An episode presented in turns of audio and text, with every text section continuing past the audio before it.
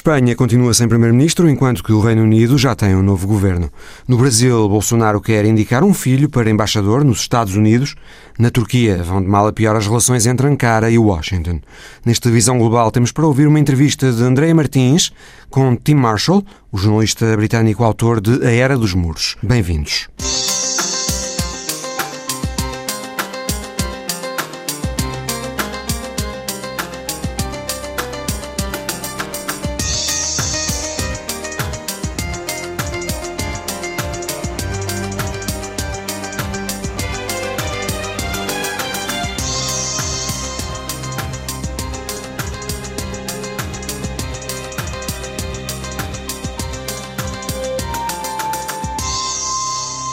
Pedro Sánchez falhou a recondução como Primeiro-Ministro de Espanha. Três meses de negociações com o Podemos para a formação de um governo não deram em nada e, por isso, os socialistas têm agora uma última oportunidade, até setembro, para ainda tentarem formar um governo. Caso contrário, Espanha vai outra vez para eleições a 10 de novembro. Sánchez não fechou a porta a continuar a negociar com o Podemos, mas para o comentador da Antena 1, Felipe Vasconcelos Romão, a possibilidade de um governo de coligação com o partido de Pablo Iglesias é agora mais remota. Por agora, a via Podemos está eh, consideravelmente longe de se, de, de se materializar num governo de coligação ligação.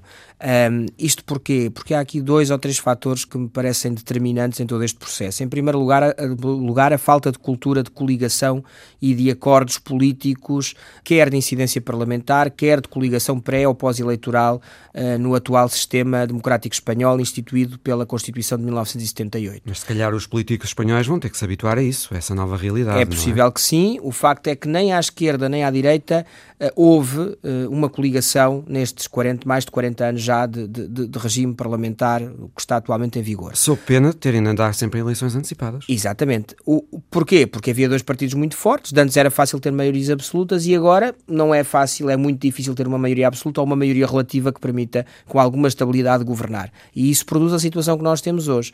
Uma situação em que, desde 2015, que há uma crónica dificuldade em formar um governo e em dar estabilidade ao sistema político espanhol.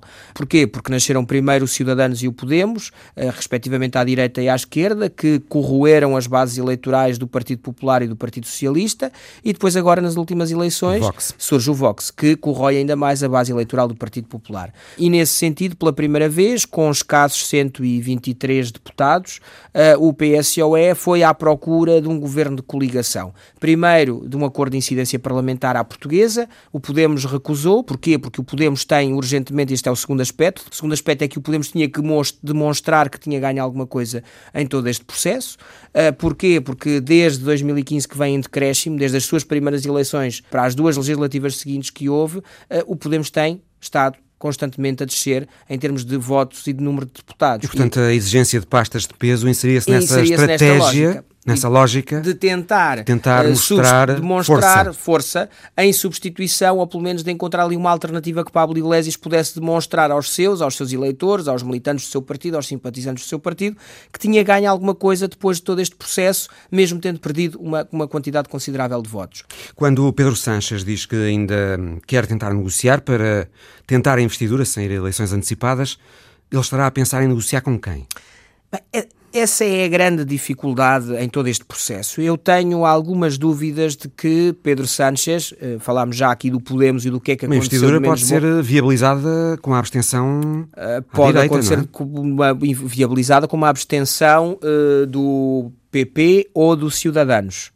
Agora, vamos ver, uh, será que Pedro Sánchez quer efetivamente esse cenário uh, em que depois terá sempre grandes dificuldades em fazer passar orçamentos, em governar, em fazer passar pacotes legislativos, por mais simples que sejam. Não nos podemos esquecer que o Parlamento Espanhol está praticamente paralisado há um ano. Uh, o que é que Pedro Sánchez pretende? Pretende isso ou pretende aqui eventualmente uma jogada mais maquiavélica de avançar e de arriscar numas eleições uh, antecipadas com um Podemos em perda e em que com uma direita eventualmente dividida possa agregando mais alguns votos, chegar a uma vitória com uma maioria relativa na casa dos 35, 37%, em que possa ter, digamos, 150 deputados. E isso já lhe dá uma situação que lhe permite ter ali outras possibilidades. Não sabemos se é isto que se pretende. Também não é certo como é que os espanhóis votarão em eventuais eleições antecipadas, depois de olharem para este processo Sim. negocial é, completamente é... falhado entre o PSOE e o Podemos nestes três meses. Não é? Aí tem que se observar duas coisas. A quem é que os espanhóis atribuem responsabilidades por este fracasso e se os votantes desses partidos, ou os eventuais votantes desses partidos, uh, vão penalizá-los por esse fracasso? Esta, estas duas perguntas são essenciais para perceber qual poderá ser o resultado de umas eleições prematuras. Outra coisa que é evidente é o cansaço dos espanhóis com tudo isto. E é uma perspectiva de uma abstenção mais alta que tradicionalmente penaliza, a abstenção essa que penaliza a esquerda. Porquê? Porque vamos ver, se nós olharmos desde dezembro de 2015, nós tendo umas novas eleições, teremos quatro eleições em cinco anos. Eh, quatro eleições, aliás, em quatro anos. Em quatro anos, uhum. exatamente. O que é uma média de uma eleição por ano, legislativa. Ora, isto não confere qualquer estabilidade ao sistema. Isto demonstra que, há uma, que esta falta de cultura de pactos pode ser encarada pela opinião pública como uma irresponsabilidade pelos políticos. É algo que, eh, evidentemente, não é bem encarado e todas as sondagens o dizem, os estudos da opinião dizem que hoje. Hum, o sistema político é um dos aspectos que mais preocupa os espanhóis. Mas depois também não há em Espanha uma figura que, uh, ou pelo menos não parece haver em Espanha uma figura que consiga concentrar todo esse descontentamento no, em votos, não é? é Congregar os votos. Eu diria que felizmente não existe essa figura, mas há alguns dias, há, há, há uns quatro ou cinco dias, eh, Henrique Juliana, o diretor adjunto de La Vanguardia, do jornal catalão La Vanguardia, dizia justamente que se está a gerar o caldo de cultura que pode levar ao aparecimento de um Mateus uma figura Salvini. salvífica. É, uma salvífica nos, nas, duas, nas, nas, duas, nas duas acessões da expressão, mas justamente um Salvini que venha a, a agregar votos descontente. descontente à direita, à esquerda, sabemos que Salvini não tem só, uh, não tem só militantes de extrema-direita a votar na, na, Liga atualmente. Sabemos que há um descontentes de todos os quadrantes políticos que votam, que, que estão a votar na Liga e que estão, segundo as sondagens, indicar que a Liga seria o partido vencedor se houvesse eleições legislativas em Itália neste momento. Henrique Juliana, no caso, apontava a possibilidade uh, de, dessa, dessa figura ser Alberto Rivera, se bem que Alberto Rivera dos Ciudadanos tem dado tiros nos pés uh, e tem revelado também uma enorme irresponsabilidade em todo este processo, começando pelo facto, por exemplo, de não querer falar com Pedro Sánchez depois das eleições, o que para alguém que pretende assumir-se não como um voto de protesto como o do Podemos ou como um partido antissistema como o Podemos pretendeu ser até há pouco, é algo que uh, depois gera aqui algum incómodo nos seus eleitores, não é? O caráter institucional da necessidade de acudir a uma solicitação do Presidente do Governo é algo que eu julgo que é, que é evidente. A situação em Espanha, já a seguir o novo governo no Reino Unido. Como se antevia, Boris Johnson é o novo primeiro-ministro britânico, foi confirmado pela rainha na quarta-feira e fez uma revolução no governo. Mudou 19 ministros. Olhamos para o novo governo de Boris Johnson com a ajuda do documentador da Antena 1, Bernardo Pires de Lima. Ele fez um governo de lealdade. Lealdade uh, ao longo dos anos e lealdade durante as primárias, digamos assim, do Partido Conservador. Portanto, pôs toda a gente que estava com a Theresa May e que não queria, muitos deles não queriam estar neste governo, portanto pediram admissão antes de serem demitidos. E também uh, pôs de lado todo aquele, todos aqueles que estavam com o Jeremy Hunt durante a, a campanha para fazer um governo minimamente coeso. Não acho isso singular. Uh, depois o processo do Brexit obriga a que aqueles que instigaram o processo do Brexit a uh, defendê-lo. Seria eh, paradoxal que o governo fosse um governo mais ao centro, mais conciliatório, quando todos aqueles que estão hoje em dia a dirigir o partido foram aqueles que estiveram do lado mais uh, brusco e, e defensor do, do, de um Brexit a todo custo.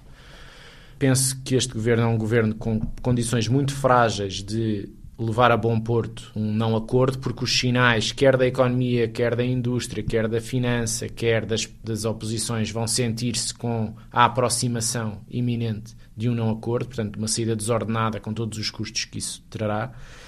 E, portanto, essa, essa saída sem acordo iminente vai tornar tudo isto muito mais agressivo ainda. E é um governo com uma maioria muitíssimo frágil no Parlamento. Frágil, porque, entretanto, já houve algumas transformações. Já houve, por exemplo, uma suspensão de, de um deputado do Partido Conservador. Dia 1 de agosto vamos ter uma circunscrição em Gales, onde o titular do, digamos, do mandato é um, é um membro do Partido Conservador, um deputado que todas as sondagens dizem que vai perder para um deputado liberal-democrata. E, portanto, a maioria prática é de um, se essa eleição de 1 de agosto uh, resultar no que, eu, no que eu disse.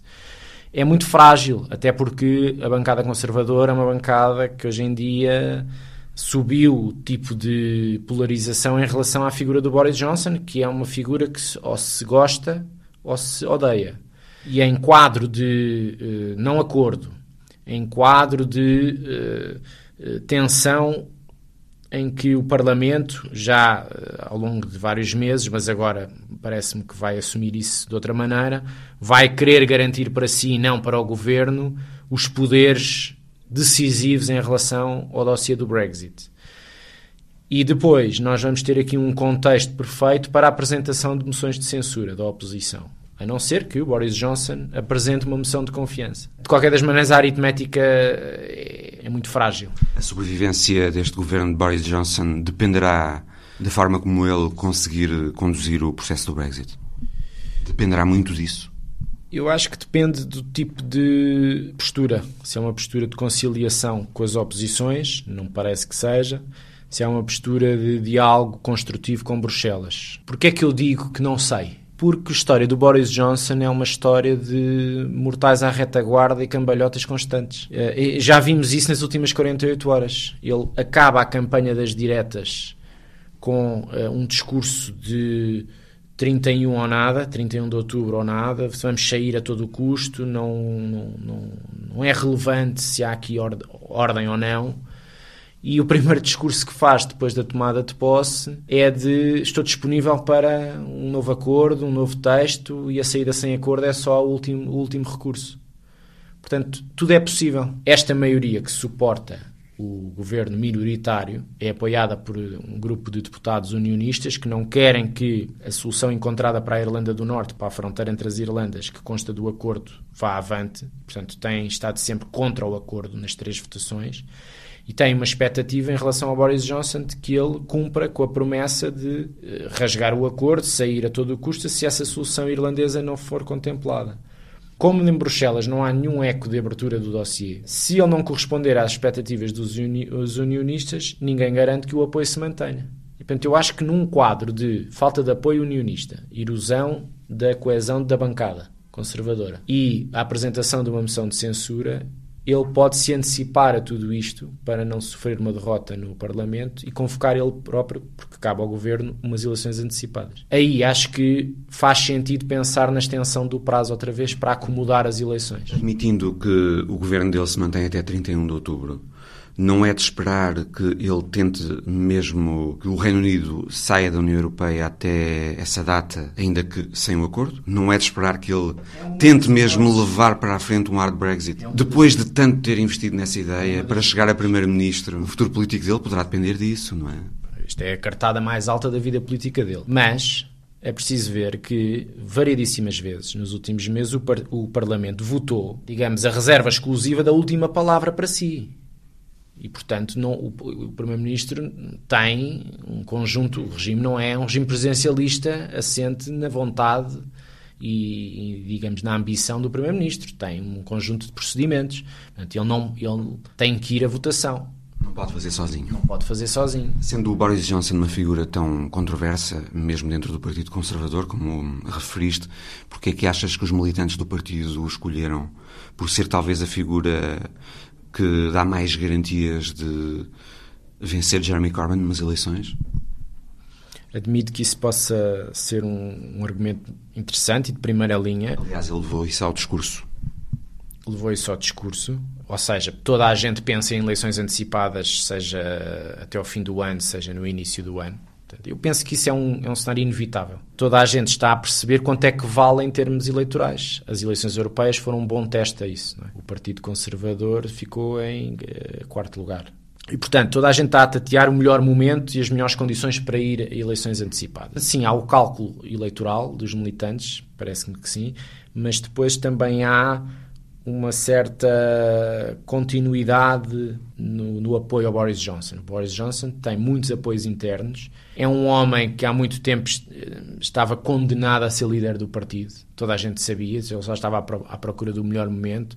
E, e, depois por, por uma questão de comparação com os restantes, até porque era talvez aquele que tinha a mensagem mais, mais assertiva para os tempos de polarização, ou seja, ele era, era quem captava melhor a ideia de que é preciso estancar o crescimento do, do, do partido do Brexit, do Farage e de militantes que eventualmente votarão num partido que diga sair à força e sem e sem nenhum problema eh, da União Europeia. Que nomes destacas uh, neste novo governo de Boris Johnson? Destacas funções, não tanto os nomes, finanças, em função da, de uma certa estabilidade que o Philip Hammond trouxe à, à pasta. E é importante as finanças porque as finanças são aquilo que trazem alguma confiança num quadro de desconfiança com a política e com a iminência alarmista de um não acordo. Na pasta agora o Sajid Javid, que está muito conotado com os métodos de Margaret Thatcher, com as políticas de Thatcher. A senhora Thatcher é um, uma referência para todos este para várias gerações de, Partido Conservador, portanto não, não vejo que seja essa a surpresa. A minha, a minha maior dúvida é sobre se uma figura que de facto tem experiência política noutras pastas está à altura da eh, dimensão da pasta das finanças neste preciso momento. Outra figura importante tem a ver com o Ministro o Foreign Office e o Ministro dos Estrangeiros, tendo em conta duas coisas. Em primeiro lugar, o Dominic Raab não tem experiência de governo de cabinet, de, de, ministerial. Ele era o negociador, um dos negociadores, mas na altura chefe da negociação do acordo que foi a primeira votação, portanto a versão final do acordo, e depois demitiu-se para não ter que rejeitar um acordo que tinha sido ele a assinar. Portanto, tudo isto já é um bocadinho bizarro os meses que aí virão, diria os, os próximos três meses, pediriam muita maturidade política. E o que nós vimos nesta formação de governo foi o maior número de ministros do Cabinet saídos, comparativamente com outras transições, por exemplo, Thatcher Major, Blair Brown, Cameron May, nunca houve tantos, foram 19, e nunca houve tantos novos membros no Cabinet. Portanto, sem experiência de núcleo duro. Foram, são 13. E o que é que isto quer dizer? Quer dizer que ele permeia a lealdade e abre porta a muitos novatos porque os experientes não estão disponíveis. Ou ele não os quer. Isto para os próximos três meses pode ser, pode correr bem, mas é arriscado. Então o Michael Gove, que é basicamente o vice-primeiro-ministro, houve sempre uma grande disputa entre o Michael Gove e o Boris Johnson, entre outros dentro do partido, mas o Michael Gove é dos mais aguerridos Brexiteers, não é? Portanto, essa ala fica mais ou menos consolidada, ou seja, não há motivos, não há percepções de que o governo não quer mesmo sair. Não há aqui dissonâncias. Uh, a questão é, é de, do modus operandi. Isso é um modus mais agressivo, mais unilateral, sem grande problema em sair sem acordo e, portanto, causando os danos todos que isso tem, ou se tem uma via mais conciliatória. Aí a equipa do Brexit, a unidade do Brexit, do Foreign Office, também é importante, porque é ela que depois tem o diálogo com a equipa do Michel Barnier. E aqui acho que há duas visões. Há uma visão de recrutar diplomatas experientes e, e, e, e recrutar gente que esteve na campanha do LIVE e que é elevada a conselheiros principais. Uh, e, Dominic isto... Cummings, que foi o diretor de campanha no LIVE. Sim, por exemplo. Outra questão que deve ser também, embora não esteja fechada, mas uh, parece-me que, que, vai ser por aí, é, é o governo não indicar nenhum comissário não propor nenhum comissário para a equipa da senhora von der Leyen. Havia a hipótese de manter o atual, o, o Julian King, que é um diplomata e que é relativamente apreciado em Bruxelas, Portanto, não causava aí nenhuma linha nova de atrito, mas a não apresentação é um sinal político. É um sinal que se quer ver o assunto uh, arrumado rapidamente e que nem se vai sujeitar a, uh, um nome britânico, uh, porque daria, daria aso a que pudesse ser pedido um novo, uma nova extensão ou que os britânicos estavam comprometidos com a entrada em funções da nova comissão, que é exatamente no dia a seguir ao deadline, em cima da mesa. Portanto, o sinal parece-me que vai ser este, de não estender. Agora, as circunstâncias políticas em três meses, sendo que em agosto não há trabalhos parlamentares, mas o início de setembro vai ser duríssimo. São as rentrées políticas dos três principais partidos, acabando no fim do mês com o Partido Conservador, e são os posicionamentos em relação à apresentação ou não de moções de censuras e o Boris Johnson a medir o pulso à sua bancada ver as condições políticas internas que tem. Mais do que a relação com Bruxelas, eu acho que é a pressão interna que o vai que vai ditar se este governo tem condições para mais do que um trimestre ou um semestre para trabalhar. Bernardo Pires de Lima. A seguir, o Brasil. Jair Bolsonaro quer que o filho Eduardo seja o próximo embaixador do Brasil nos Estados Unidos. Dos três filhos do presidente brasileiro, Eduardo, até é aquele que tem melhor imagem, do modo geral, tem um perfil moderado, são-lhe reconhecidas capacidades políticas e diplomáticas e tem um interesse notório pelas questões internacionais. Mas há acusações ao presidente de nepotismo por estar a favorecer o filho. Coisa que, de resto, Jair Bolsonaro não esconde, embora diga também que acredita que o filho será um excelente embaixador nos Estados Unidos. O correspondente da Antena 1 no Brasil, Pedro Saguerra, ouviu no Rio de Janeiro o especialista em relações internacionais Tanguy Baghdadi, que também reconhece qualidades a Eduardo Bolsonaro mas Bagdadi aponta um problema a esta nomeação é que Eduardo Bolsonaro não tem distanciamento relativamente a Donald Trump e isso, no seu entender, prejudica o exercício das funções de embaixador. A impressão que se tinha era que depois de visitar os Estados Unidos, visitar Israel, visitar o Chile, é, a Argentina, talvez o Bolsonaro conseguisse algumas, algum tempo para formular uma política externa com um pouco mais de tranquilidade. Mas ele surge com algo que era desnecessário, que é a indicação do seu próprio filho. Não apenas tem uma questão de nepotismo, né? é, o, é filho direto, nem algum parente, é, é, é o seu filho, alguém que está diretamente envolvido nas coisas do governo, como também alguém que não tem experiência internacional. Como o próprio Bolsonaro disse, a experiência internacional que ele tem é ter feito intercâmbio nos Estados Unidos ter fritado hambúrguer no frio do Maine. Então é, é um problema para a maneira pela qual o Brasil se coloca no plano internacional, porque você pega os países em quem o Brasil gostaria de se espelhar, é, isso não acontece. A gente não consegue imaginar o filho de algum estadista sendo indicado como embaixador, ainda mais num posto-chave como é, é, são os Estados Unidos do Brasil. A imagem do Brasil no exterior eh, fica prejudicada ou não com todo este caso? Ficam, ficam bastante prejudicados, porque nas grandes democracias isso não acontece. A chance de acontecer é nenhuma. Há todo um cuidado com relação à indicação de filhos, de parentes, quem vai ser indicado, ainda mais que um posto-chave como esse. Então a gente costuma dizer aqui no Brasil que o Brasil acaba soando como uma república das bananas. Nesse ponto, a grande aposta que é feita é ele ter uma boa relação com o presidente dos Estados Unidos, Donald Trump. O que pode se tornar um problema para o Brasil. Afinal de contas, muitas vezes o embaixador brasileiro nos Estados Unidos pode ter que tomar partido, por exemplo, de produtores brasileiros, entrar em algum tipo de negociação com os Estados Unidos que não necessariamente seja um aliado de primeira hora. Ter boas relações é importante, mas ter um certo distanciamento também é absolutamente fundamental. Este é ou não um comportamento típico de países antidemocráticos? Só para a gente pegar como exemplo, o outro país que costuma fazer isso, na verdade que fez isso, indicando o filho é, do, do chefe de Estado, do chefe de governo, é, para um posto-chave como é a, a embaixada nos Estados Unidos, foi a Arábia Saudita. Eu, eu, acho que a partir daí a gente já consegue ver do lado de quem que o Brasil tem se posicionado ao tomar esse tipo de atitude. A mesma coisa vem acontecendo quando a gente pensa no posicionamento brasileiro em órgãos de direitos humanos, por exemplo.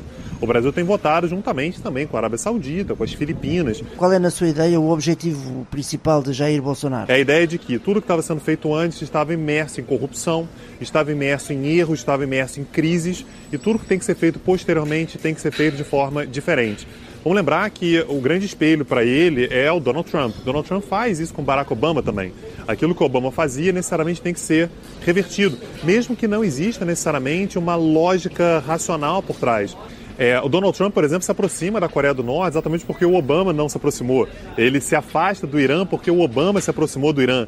É, a mesma coisa vem acontecendo com o governo do Jair Bolsonaro aqui no Brasil. Existe uma associação muito grande da política externa que foi feita ao longo dos últimos anos é, com, o, com o governo anterior, com o partido do governo anterior que jamais faria isso. Tanto é que é muito sintomático o Bolsonaro ter dito, por exemplo, que é, não consigo ver nada de bom que os diplomatas brasileiros tenham feito ao longo dos últimos 16 anos. De que forma é que a opinião pública brasileira olha para tudo isto? A grande opinião, a opinião majoritária, é uma opinião que o governo ele vem errando em determinados pontos. Importante lembrar que uma parte dos votos que ele recebeu foram não por conta dessas pautas conservadoras, mas foram muito por conta de uma promessa de uma certa liberalização da economia, muito por conta do ministro da Economia, que é o Paulo Guedes. Essa parcela não consegue ver isso como elemento positivo, enxerga isso como algo estranho, sobretudo porque, mais uma vez, é, existe uma identificação generalizada de que o Eduardo Bolsonaro não é alguém preparado, gabaritado, tarimbado para uma função tão importante como essa. Quem é Eduardo Bolsonaro? Entre os três filhos, os três filhos que estão participando diretamente do governo, é aquele que consegue ter uma postura um pouco mais conciliadora. Há problemas de relacionamento entre o primeiro filho, que é o Flávio Bolsonaro, e o segundo filho, que é o Carlos. O Eduardo Bolsonaro, que é o terceiro, ele consegue manter uma certa posição um pouco mais diplomática entre os dois. É alguém que eh, se interessa por assuntos internacionais, é muito influenciado por um dos gurus do governo, que é o Olavo de Carvalho, que está nos Estados Unidos, que tem uma boa relação com determinados integrantes do governo americano, o que faz com que o presidente da República enxergue o Eduardo Bolsonaro como alguém que teria condições de exercer um bom papel. Me parece uma miopia, porque não se enxerga exatamente qual é o papel que um diplomata brasileiro tem que exercer, ainda mais não apenas um diplomata, mas um embaixador. A idade mínima para alguém se tornar embaixador no Brasil é 35 anos. Ele acabou de completar 35 anos, então, é, mesmo esse requisito básico, ele está há pouquíssimo tempo dentro da margem. Isso vai ter que passar pelo Senado ainda, o que vai colocar o Senado numa posição difícil, porque o Senado percebe que o Eduardo Bolsonaro não reúne as características necessárias para conseguir assumir esse posto, mas é, a gente tem que ver como é que o Senado vai reagir, ainda mais levando em consideração que ele ser vetado pelo Senado significa a abertura de uma zona de confronto muito grande entre o Legislativo e o chefe do Executivo. O nome de Eduardo Bolsonaro para embaixador do Brasil em Washington terá de passar pelo Senado brasileiro, primeiro pela Comissão de Relações Exteriores, que dá parecer, e depois pelo plenário do Senado, que tem de votar o nome. O presidente da Comissão de Relações Exteriores, Nelson Trade, já disse que, do ponto de vista legal, não há nepotismo na indicação de Eduardo Bolsonaro, porque o conceito não se aplica, na lei brasileira, nas indicações diplomáticas. Mas Nelson Trade também disse que existe o aspecto moral. Terá então a palavra o Senado do Brasil. O jornalista britânico especializado em política internacional, Tim Marshall, tem um novo livro traduzido para português, A Era dos Muros, um livro em que analisa as múltiplas barreiras físicas e não só com que a humanidade se confronta. A jornalista Andrea Martins conversou por Skype com Tim Marshall. Pensei fazer este livro quando li que 65 países têm neste momento um muro ou algum tipo de barreira física, ou seja, um terço dos países do mundo. Quando pensamos nisto, para mim é muito óbvio que as barreiras físicas só aparecem por causa das divisões que já existem nas nossas cabeças. As barreiras físicas são as manifestações das ansiedades que já existem nas nossas cabeças. Por isso pensei, se quisesse fazer um livro mais completo, não me devia limitar a essas barreiras físicas, devia olhar também para outro tipo de divisões que existem e que servem de justificação para a construção de muros.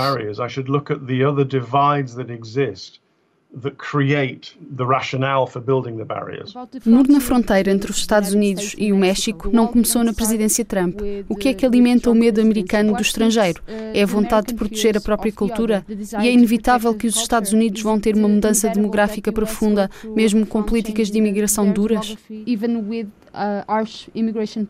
Oh, yes. The, the, the United States não há nenhuma dúvida de que os brancos vão deixar de ser a maioria da população nos Estados Unidos daqui a 20 anos. Não há forma de parar isso, nem estou a dizer que fosse bom parar isso de forma nenhuma, mas há uma parte da sociedade americana que é conservadora e vê a América como um país de brancos falantes de inglês.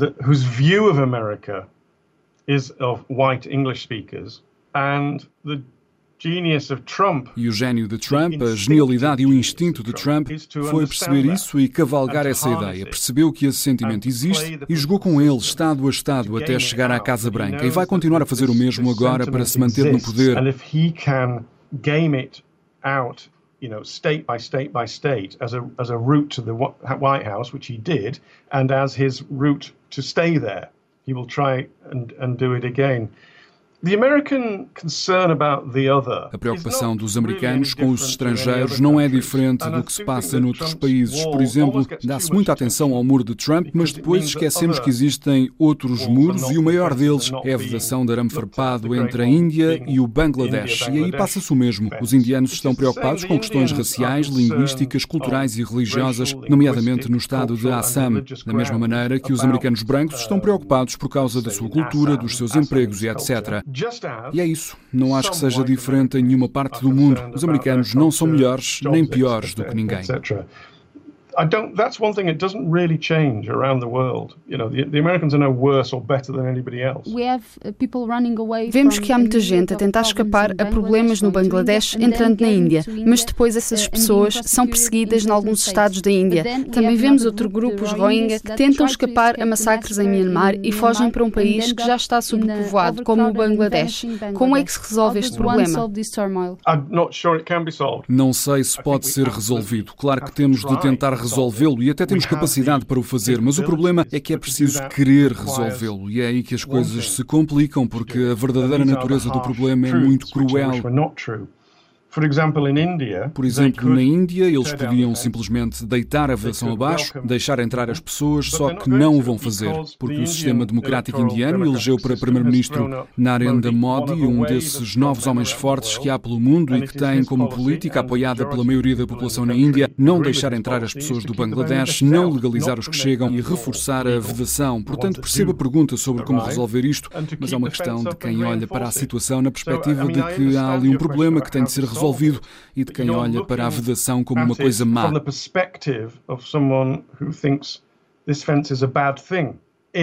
A maioria das pessoas na Índia provavelmente olha para a vedação como uma coisa boa, portanto, o que há para resolver numa coisa que é boa. Ou seja, é uma coisa triste, sem dúvida, mas é a verdade. Por que é que acha que os indianos não querem as pessoas do Bangladesh? Se pensar no que aconteceu no estado de Assam, na fronteira com o Bangladesh, chegaram centenas de milhares de pessoas do Bangladesh a esse estado nos últimos 20 anos. Isto virou do avesso a demografia local e de forma muito rápida chegou de repente muita gente com uma religião diferente da dos locais, uma língua diferente e uma nacionalidade diferente. A desconfiança em relação ao outro está na natureza humana e quando há um movimento massivo de pessoas, de forma muito rápida, geram-se tensões. Tem sido sempre assim. A história tem-no demonstrado movement of people at this rapid pace, you invariably, history has always shown this, you get tensions. No caso de África, volta a uma questão que já estava no outro seu livro, Prisioneiros da Geografia, e que tem que ver com as fronteiras deixadas pelos poderes coloniais. Essas fronteiras alguma vez vão desaparecer. Haverá forma de encontrar um equilíbrio entre as raízes pré-coloniais e as realidades atuais dos Estados-nação. Os africanos estão a lidar muito bem com essas questões. Perceberam que não deviam tentar mudar as fronteiras coloniais, porque senão iriam meter-se em guerras intermináveis. Por isso tentaram criar os Estados-nação, tentaram criar nas diferentes populações um sentimento de identidade e de pertença a um mesmo Estado-nação. Fizeram isso, mas falta-lhes criar estruturas de poder e graus de autonomia dentro desses Estados-nação, porque há regiões que não têm um sentimento forte de pertença a um Estado-nação. Veja o caso da Nigéria. Há uma ou duas regiões nesse país em que o sentimento de pertença não é para com o país, mas sim para com a região, e portanto a questão é essa: como ir ao encontro das vontades das várias regiões e como criar graus de autonomia mantendo ao mesmo tempo a integridade do Estado-nação. The allegiance is not firstly to the country, it is to the area. And how to meet the demands uh, of the different regions and the degrees of autonomy while still holding together the nation state é um grande desafio para a África. Felizmente, em muitas zonas desse continente, as economias começam a crescer, a tecnologia tem permitido contornar uma série de desvantagens que existiam e podemos imaginar muitas regiões em África a avançar muito rapidamente daqui em diante. A Europa é outra vez um continente cheio de muros por causa do terrorismo, da imigração e da desconfiança entre Estados-membros da União Europeia. É possível derrubar estes muros, tal como se fez em 1989? É possível derrubá-los ainda mais agora que a Europa precisa de imigrantes?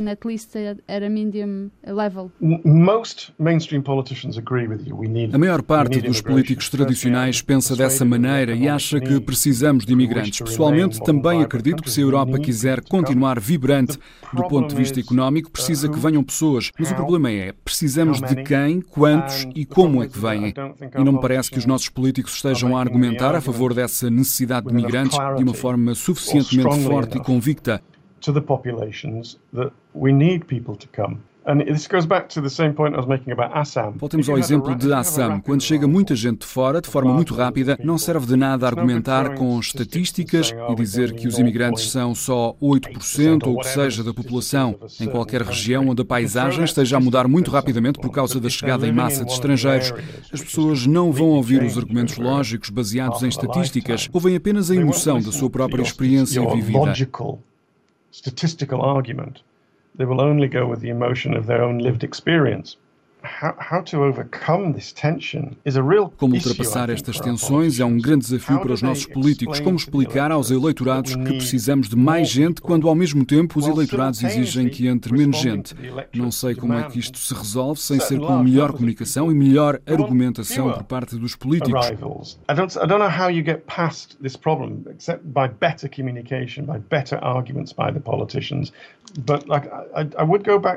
Aquilo que lhe dizia sobre quem vem, quantos e de onde vêm.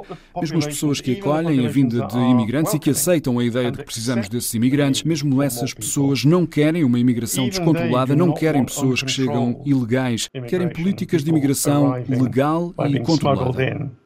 Even they want a controlled, managed and legal no final do livro, refere-se à ideia de fronteiras abertas com total liberdade de circulação. Isso alguma vez vai concretizar? A abertura é positiva para o comércio e finanças, mas precisamos de fronteiras para evitar o caos. Claro, acho que nunca vai acontecer. Já podemos observar o caos, a ruptura na nossa política e a ascensão de extremismos por toda a Europa, em parte por causa dos movimentos das pessoas. Sem fronteiras, esses extremismos extremismos tornar-se-iam ainda mais extremos muito rapidamente. Sei que posso parecer cruel ou de extrema-direita quando digo que precisamos de controles de fronteira, mas acho que morreria menos gente dessa forma e que a nossa política tem mais condições para se manter ao centro dessa forma. O comércio é uma coisa diferente. Ninguém tem problemas com o comércio livre. O movimento de pessoas é que desperta esse sentimento quase animal de desconfiança e medo do outro. É uma coisa que parece que nasceu connosco, faz parte de nós, está no nosso código genético. Eu não gosto disso, mas se virmos bem, parte da história humana tem sido a tentar arranjar maneiras de resolver isso. Por exemplo, inventámos religiões que nos dizem como compreender aqueles que são diferentes e inventámos regras para nos relacionarmos com os outros. Tem sido uma longa viagem e creio bem que o caminho que temos pela frente ainda continua a ser muito longo.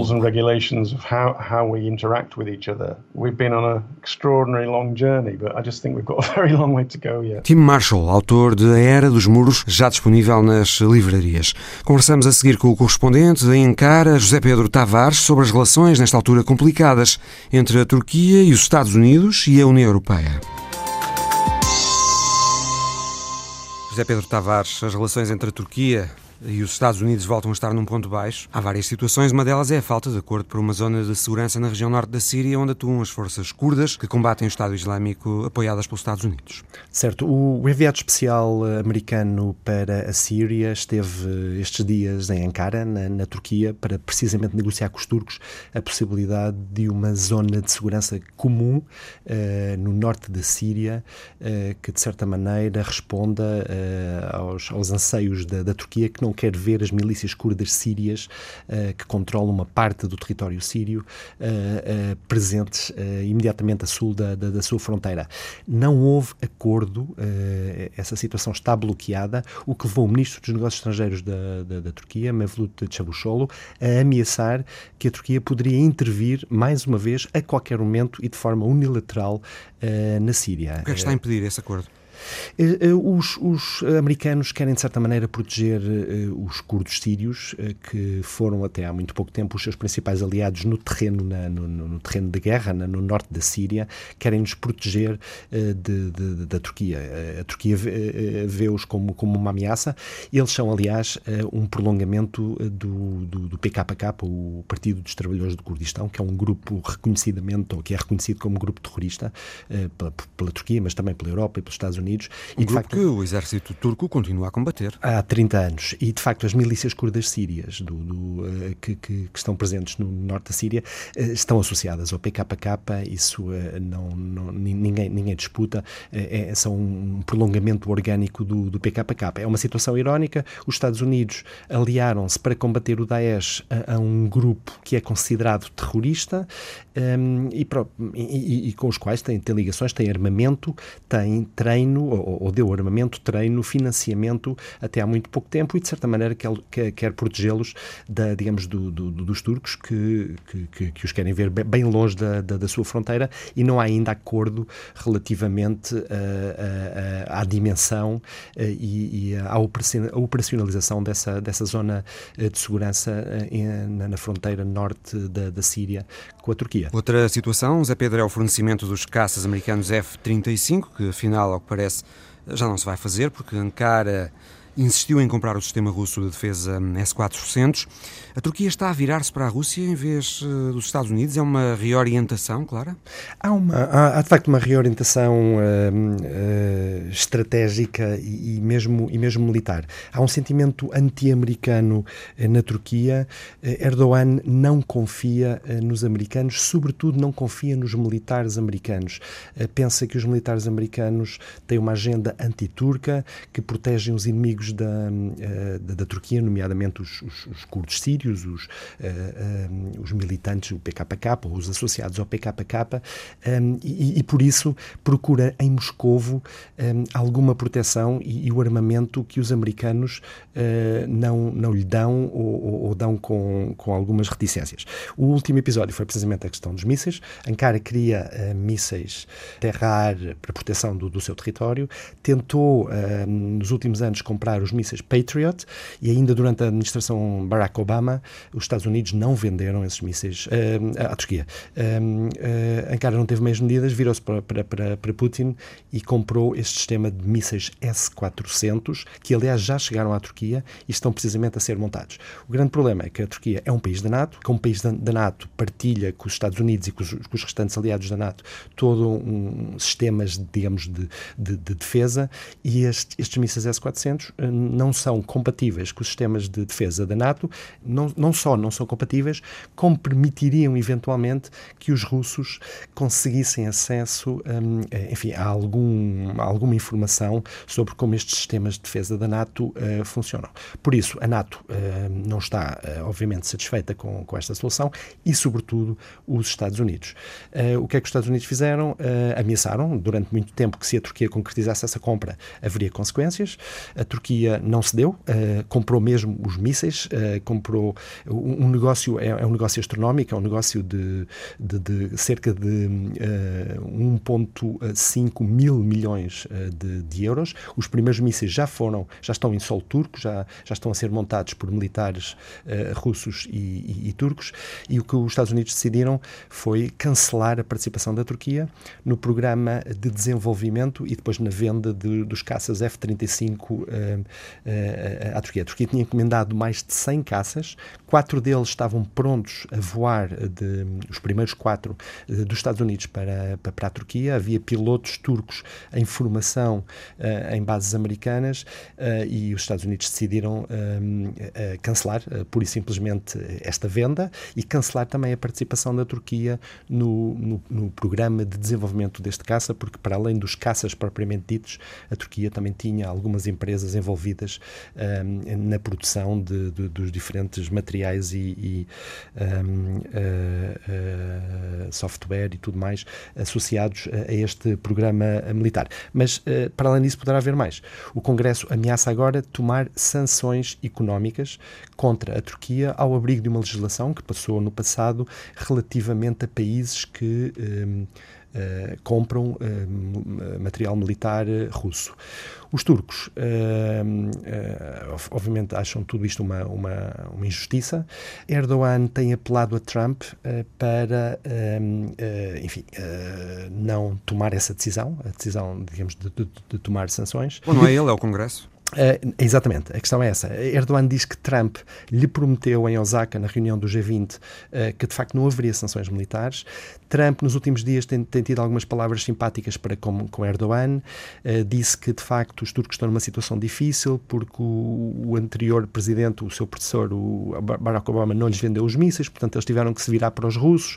Compreendo um pouco a decisão, a decisão turca, mas que, mas que obviamente é, é, é um problema, há um problema grande porque que os mísseis russos estão num país que é aliado, aliado da NATO. A grande, a grande questão agora é, é ver se Trump consegue convencer o Congresso um, a não impor sanções económicas que iriam agravar a, a muito mais a já grave crise económica que, que está a decorrer na, na, Turquia. Mas, mas de facto, uh, uma situação muito difícil, relações muito frágeis, delicadas, um, passam por um momento muito delicado as, as relações entre os Estados Unidos e, e a Turquia. A União Europeia neste momento, parece não preocupar muito Erdogan. A Turquia está a fazer prospecção de gás e petróleo ao largo do território cipriota controlado pelos turcos, mesmo contra a vontade da União. Sim, aliás, a União Europeia decidiu fazer o downgrade uh, das relações diplomáticas e políticas entre a União Europeia e a Turquia devido àquilo que, que a União Europeia considera um, enfim, um, um ataque à soberania da, da, República de Chipre. Portanto, contactos a mais alto nível, políticos uh, e, e, e, algum progresso no, no, no, processo de adesão, que, é, que é, um, é um processo meio morto, mas que formalmente ainda continua, foram cancelados pela própria União Europeia. Isto porque. Isto, isso não parece incomodar minimamente nada, Erdogan. Nada, nada, até porque a Turquia, eh, eh, quando, quando a União Europeia decidiu isso, eh, eles anunciaram que iriam mandar um quarto navio para Chipre para fazer mais prospecção. A questão é que o, o problema da, digamos, da soberania de Chipre para a Turquia não está resolvido. Para a União Europeia e para a comunidade internacional, a República de Chipre é de facto o único Estado soberano na ilha. A Turquia não, não tem, tem uma visão diferente, considera que há um, um país independente na parte norte de Chipre um, e, portanto, qualquer tentativa de exploração de, da República de Chipre do, dos seus recursos energéticos uh, para, para, a Turquia uh, não, não, não, não, está correto. E o que eles fizeram foi mandaram vários uh, navios de prospecção, até agora já têm três navios de prospecção que estão a fazer uh, exploratórias ao largo de Chipre, naquilo que a comunidade internacional, e nomeadamente a União Europeia, considera um, um, uma grave, um grave ataque à soberania de, de, de um Estado, de, do que é um Estado-membro da União Europeia, porque Chipre faz parte da, da União Europeia. Eles estão a perfurar a, a 60 quilómetros ao largo da República de Chipre. e, portanto, houve essa decisão de, enfim, cancelar os contactos a mais alto nível, mas, mas, mas como Ankara, de facto, não está preocupado e ameaçou, ameaçou mandar um quarto, um quarto navio pelo leste mediterrâneo aos poucos está-se está a tornar uh, um pouco como, como o mar da China, uh, onde uh, energia, recursos energéticos, disputas fronteiriças e geopolítica tornam de facto aquela parte do mais leste do mar Mediterrâneo um ponto quente a seguir nos próximos meses e anos. O correspondente da Antena 1 em Ankara, José Pedro Tavares. A fechar esta visão global, escute como as autoridades indonésias decidiram proteger o dragão de Komodo, pura e simplesmente encerrando ao turismo a ilha que dá nome ao animal. É a história da semana de Alice Vilaça. É oficial. A Indonésia vai fechar a ilha do Komodo para salvar os dragões. A ilha deverá fechar durante um ano ou mais para proteger a espécie ameaçada e quando reabrir, haverá novas medidas e restrições. Ah, a ideia de fechar a ilha de Komodo já não é nova. A pretensão já tinha sido avançada pelas autoridades locais na primavera, após a detenção de vários indivíduos que tinham roubado dezenas de dragões de Komodo. Khusus Pulau Komodo, ya bukan Taman Nasional Komodo secara keseluruhan, Pulau Komodo. Tutup untuk apa? Untuk mengkonservasi. Agora, o vice-governador da província de Nusa Tenggara Oriental, que abrange a ilha, confirmou a aprovação do plano. O território será encerrado em 2020 para proteger os maiores lagartos do mundo, ícones da região e atração turística. Uma decisão também já aprovada pelo presidente indonésio, Joko Widodo, depois de uma visita à ilha de Komodo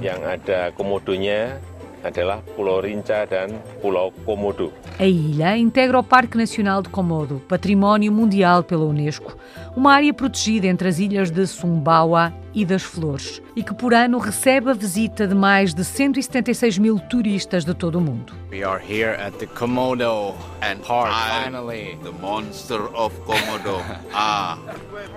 O ícone maior é o dragão de Komodo, que só existe em vida selvagem nesta região da Indonésia. Os grandes lagartos podem atingir até 3 metros de comprimento e 90 quilos de peso. Cosmo Dragon could be live on Komodo Island, on Rincha Island, Kilimotang Island.